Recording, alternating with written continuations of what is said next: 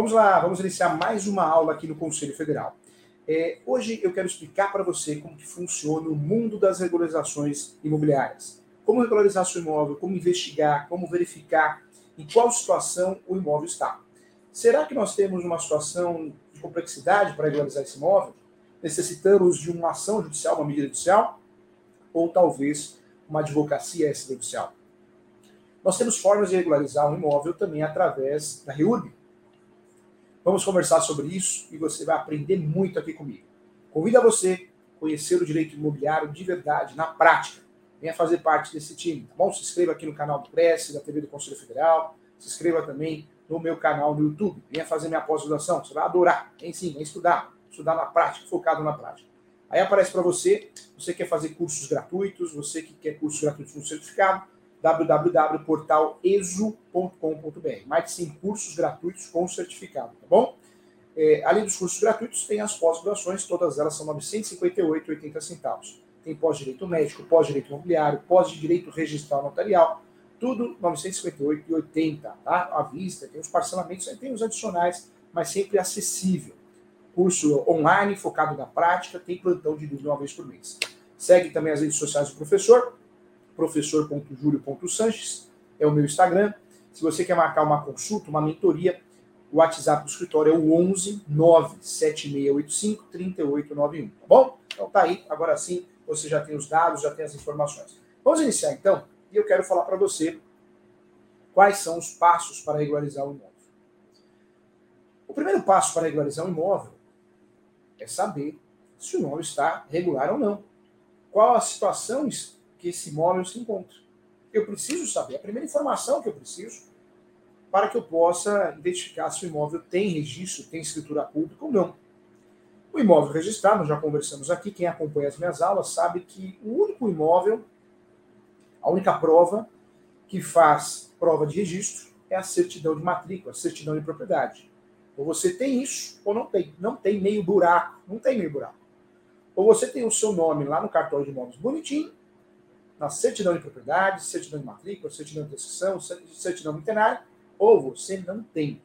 E se você não tem, não fique chateado. Mas você precisa saber a verdade. E a verdade é que o seu imóvel está irregular, sem registro, sem escritura pública, igual o brasileiro fala. Né? É, irregular significa que você é posseiro. Professor, eu não sou posseiro, porque eu tenho uma escritura pública feita pelo tabelião de notas. Aí eu tenho que falar a verdade para você sempre, não é isso? É meu compromisso você é poceiro sim. Você é poceiro, poceira, porque a escritura pública não substitui o registro. A escritura pública, se eu não conseguir registrar, também não vai valer o registro. O que é escritura pública?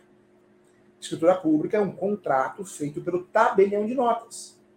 Esse contrato tem lá timbrado no cartório, mas esse documento não substitui o registro do cartório de notas. Não substitui. O imóvel só é meu, só é seu, quando nós temos o registro da propriedade. E vou ser sincero, o direito é traiçoeiro, o direito não socorre quem dorme. Se você tem o seu imóvel irregular, corra atrás, vá regularizar. E por que eu falo isso com muito carinho? Porque imóvel irregular, você não tem segurança. Você está numa situação vulnerável, vulnerabilidade. Passar por isso é perigoso. Pode parecer alguém, faz inventário, regulariza o imóvel, e vai fazer uma ação reivindicatória, vai pedir o imóvel de volta, a desocupação do imóvel, da pessoa você tendo que deixar sua casa, seu comércio, ou ainda uma ação de arbitramento de aluguel para forçar você a pagar aluguel judicialmente. Pode ser feita uma ação de extinção de condomínio, ou seja, essa propriedade vai a leilão alguém pode arrematar e tirar você. O risco de ter um imóvel irregular é muito grande, é muito vulnerável. O risco de perder, pagar aluguel compulsório, imóvel a leilão, sem falar que você não consegue vender e atingir o valor de mercado, não consegue refinanciar, não consegue financiar, não consegue dar como garantia, pode ter dor de cabeça na locação, porque o inquilino maldosamente pode falar, não vou pagar porque eu descobri que você não é dono, mesmo apesar da lei do inquilinato constar a possibilidade do posseiro poder alugar. Então, cuidado. Corra atrás da regularização do seu imóvel, não importa como, mas faça isso. Vamos lá, olha só, quando eu falo aqui das três formas ou melhor, os três passos para regularizar o imóvel. Então vamos conversar sobre o primeiro. O primeiro é descobrir se esse imóvel está regularizado ou não. Eu preciso descobrir a situação registral desse imóvel. Quero deixar claro aqui que nós temos sim, é, de fato, isso é muito importante para ter um papo sobre isso. Nós temos o imóvel registrado, regularizado no cartório e totalmente irregular na prefeitura. O inverso também acontece. O inverso também acontece. Nós temos o imóvel é, totalmente regularizado na prefeitura e irregular no registro de imóveis. No Brasil, nós não temos um sistema integrado. Depois de quanto tempo nós vamos passar a ter um único documento agora? Não vai ter mais o RG. Você está sabendo disso, né? Não vai ter mais o RG. Agora vai ser um documento único. Ó, demorou para isso acontecer, hein? Eu tenho alunos na faculdade, na, na, na PUC, eu tenho alunos na PUC que tem 5 RGs, 6 RGs. Tem um aluno meu na FGV que tem, tem é, 4 RGs, um de cada estado. RG nunca foi seguro, né, gente? Nunca foi. Agora, depois de muitos anos, depois de muito tempo, nós vamos ter um documento único. Vamos ver como vai ficar isso, a aplicabilidade. Então, o Brasil, nesse ponto, ele é atrasado, ele é devagar, quase parando.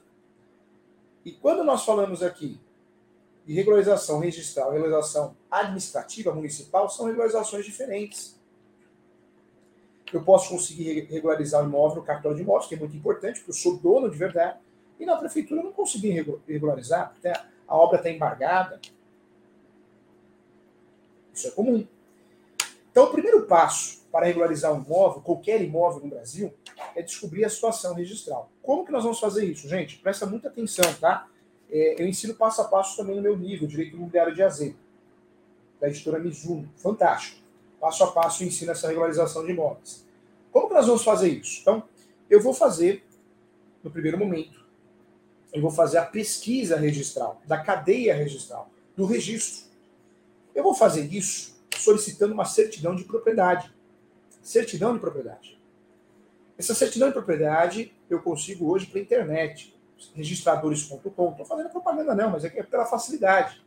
Vários outros sites e associações, Arisques, é, Anoregs, possibilitam você fazer a solicitação da certidão em casa, no escritório. Você não precisa nem ir no cartório. A certidão de propriedade atualizada é o começo de tudo. Porque quando eu tenho a certidão de propriedade atualizada na minha mão, eu consigo desvendar, entender o que está acontecendo, entender qual a situação que o imóvel se encontra.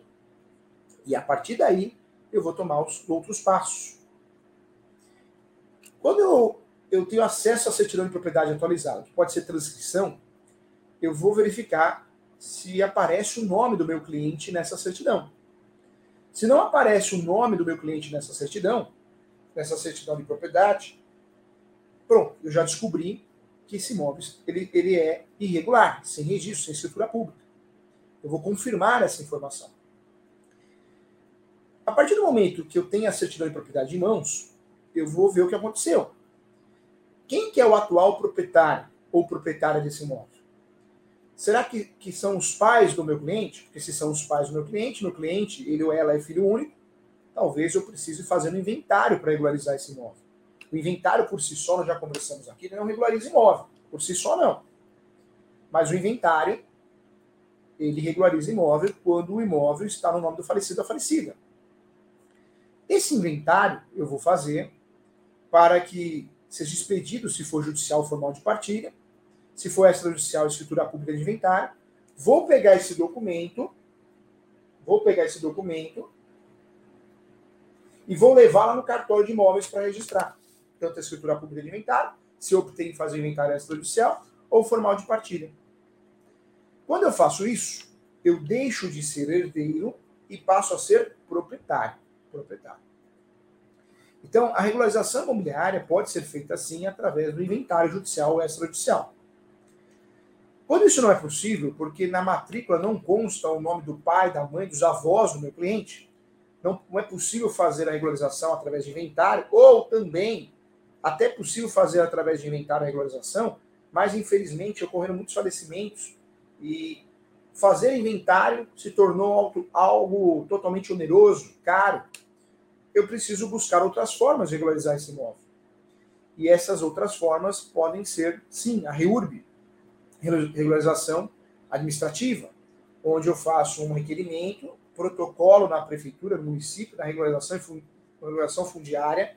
Infelizmente, tem muita comissão de regularização fundiária dentro dos municípios de fachada. Infelizmente, tem muitos municípios que ainda não têm essa comissão de regularização fundiária, é um absurdo, mas não. Brasil, né, gente? Até hoje nós não temos um imposto de grande fortuna, não vamos ter nunca. Né? Então, não é muito difícil isso acontecer. É, quando nós falamos aqui de regularização fundiária, estamos regularizando junto à prefeitura, junto ao município. É sensacional, acho maravilhoso.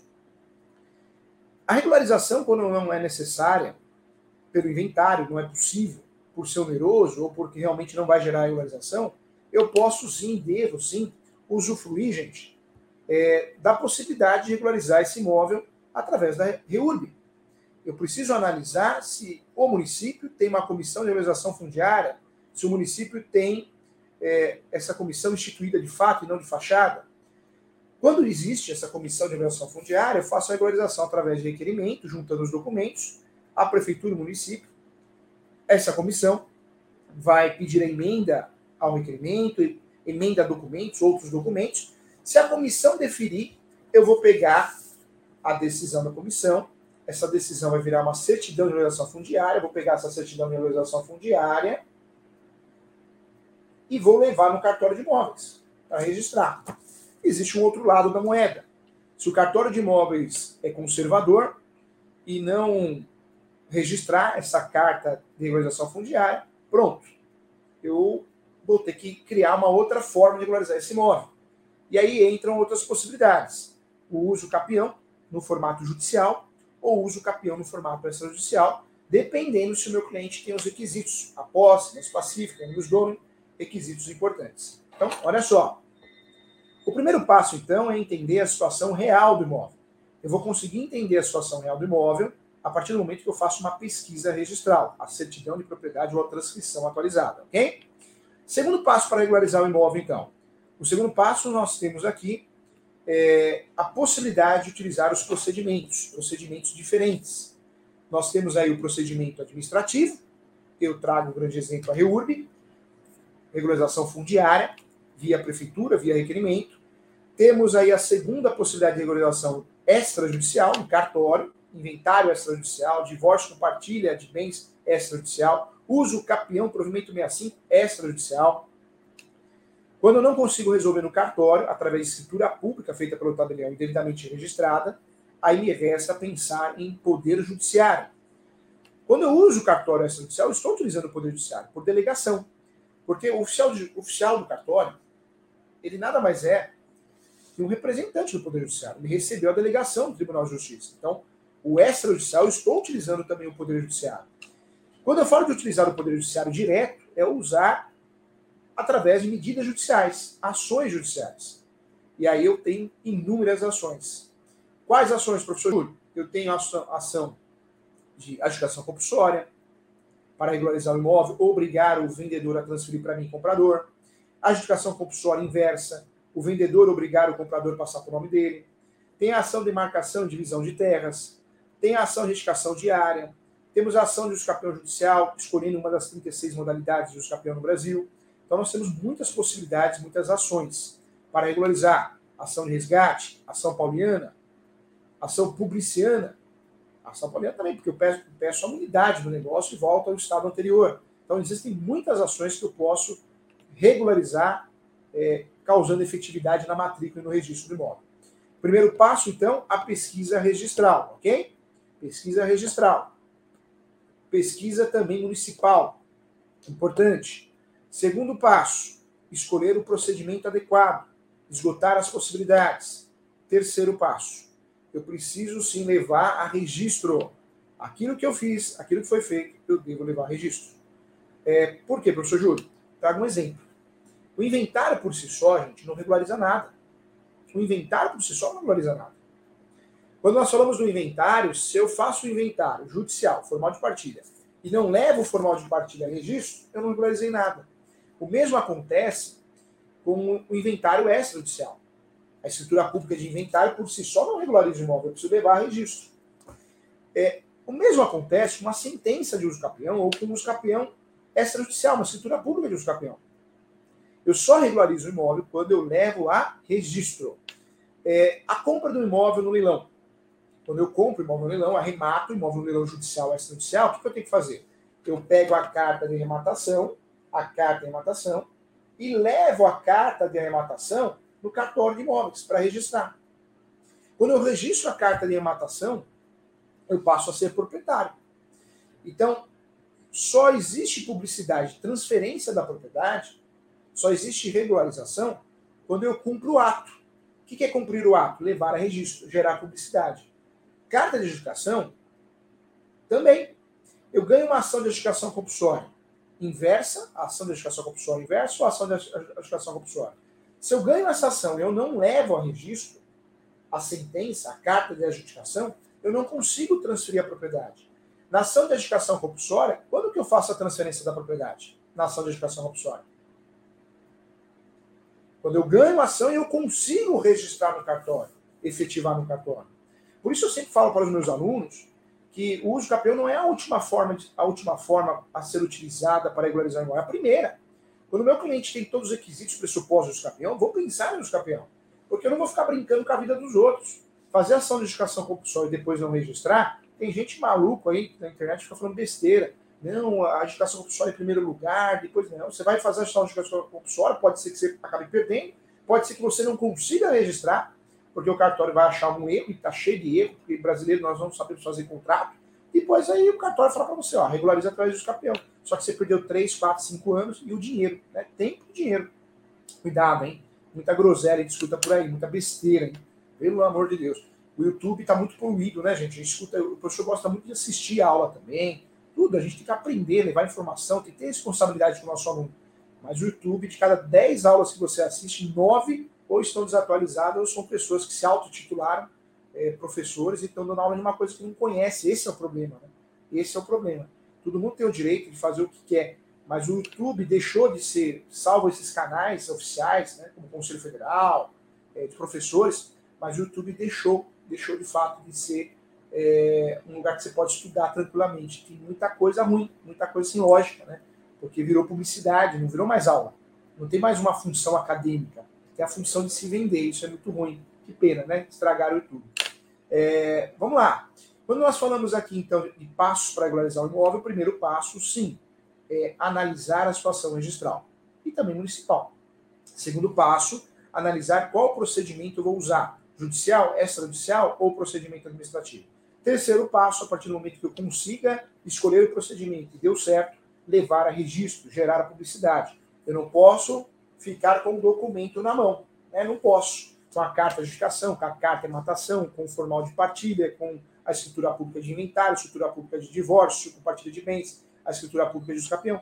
Porque se eu não levar registro, eu não regularizei o imóvel. Eu falo que a busca da regularização imobiliária do imóvel sem registro, sem escritura pública, é uma busca que eu vou é, fazer com que na matrícula do imóvel apareça o nome do meu cliente. Essa é a minha busca, esse é o meu objetivo. Tá bom? Legal. É, deixa eu mostrar novamente aqui. Quero convidar então todo mundo que quer aprofundar os seus estudos, quer fazer uma pós-graduação. Deixa eu convidar novamente. Está aparecendo para você www.portaleso.com.br. É, sou coordenador e professor da pós-graduação em Direito Imobiliário e sou coordenador e professor da outra pós, que é a pós-Direito Registral Notarial. Então, tem muitos corretores fazendo essa pós, pelo preço, a qualidade, alto nível, 958,80. E eu convido a você, gente, aprofunde os seus estudos. Tem muito corretor de imóveis que está fazendo, que não tem graduação, mas está fazendo a título de conhecimento, porque a pós fornece um certificado para quem quer fazer a título de conhecimento. Para quem quer fazer a pós como pós-graduação, vai ter o diploma de pós-graduado cumprindo os requisitos, que é ter uma graduação. É, lembrando que a pós é reconhecida no MEC, claro, tudo bonitinho, tudo certinho, tá bom? Então, vem estudar, venha ser feliz, vamos aprender na prática o direito imobiliário, o direito registral, é, tem após direito médico, tem após direito também processo civil, muito legal, muito bacana. Agradeço a todos, quem quiser marcar mentoria, tiver dúvidas, manda dúvida lá no WhatsApp, o meu WhatsApp é o 11 9 7685 3891. Manda lá suas dúvidas no WhatsApp lá, é, marca uma mentoria, uma consulta, tá bom? Meu e-mail é julio.professor.direito.gmail. Siga o professor nas redes sociais, se inscreva no canal do professor do YouTube e vamos aprender juntos com muito carinho, muito respeito a você. Um beijo e até a próxima aula, tá bom, gente?